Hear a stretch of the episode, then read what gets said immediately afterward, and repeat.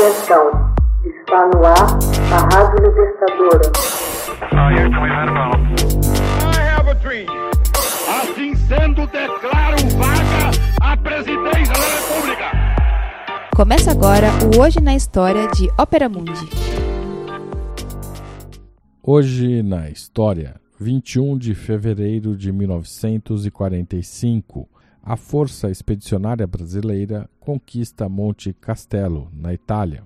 Em 21 de fevereiro de 1945, a Força Expedicionária Brasileira, com seus 25 mil homens, que lutou ao lado dos aliados na Itália durante a Segunda Guerra Mundial, conquistou o Monte Castelo. A vitória só foi alcançada depois de quatro tentativas, rechaçadas pelas forças alemãs.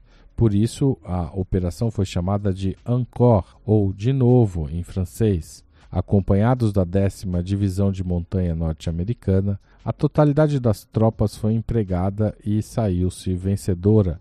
Às 17h50, a voz do coronel Emílio Rodrigues Franklin chegava pelo rádio: Estou no cume do castelo.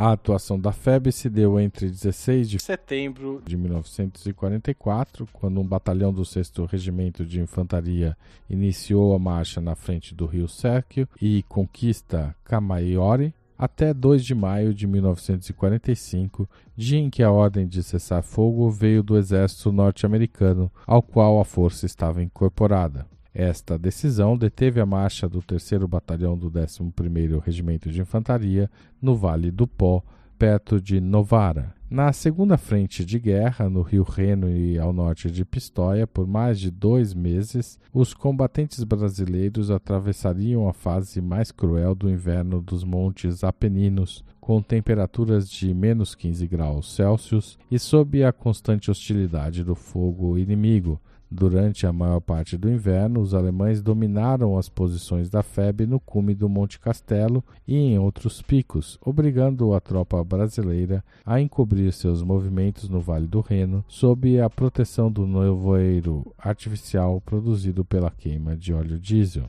Tendo como ponto de partida o quartel-general avançado de Porreta Terme, as forças brasileiras avançariam para suas maiores conquistas, a vitória de Monte Castelo em 21 de fevereiro de 1945 e a de Montese em 14 de abril de 1945. As tropas também detiveram toda a divisão alemã de número 148 e, além disso, remanescentes de uma divisão de infantaria italiana além de forças blindadas do antigo Afrika Korps alemão.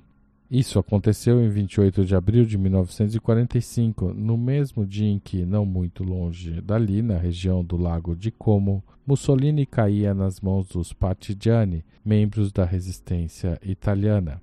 A FEB perdeu 443 homens, entre soldados e oficiais, oito aviadores do primeiro grupo de caça da FAB, abatidos em combate no norte da Itália e no sul da Áustria, e mandou para os hospitais da retaguarda perto de 3 mil feridos. Por outro lado, fez 20.573 prisioneiros, inclusive dois generais. O general Otto Fretter Pico, comandante da divisão de infantaria alemã supramencionada, e o general Mário Carlone, comandante do que restava da desbaratada divisão de Barcelieri, Itália. Com o lema A cobra está fumando, uma alusão ao ditado popular de que era mais fácil uma cobra fumar do que o Brasil entrar na guerra, a campanha durou, no total, sete meses e 19 dias. Hoje na história, texto original de Max Altman, locução de Haroldo Cerávulo, gravação e edição Laila Manoeli. Você já fez uma assinatura solidária de Opera Mundi? Com 70 centavos por dia, você ajuda a imprensa independente e combativa. Acesse www.operamundi.com.br/apoio.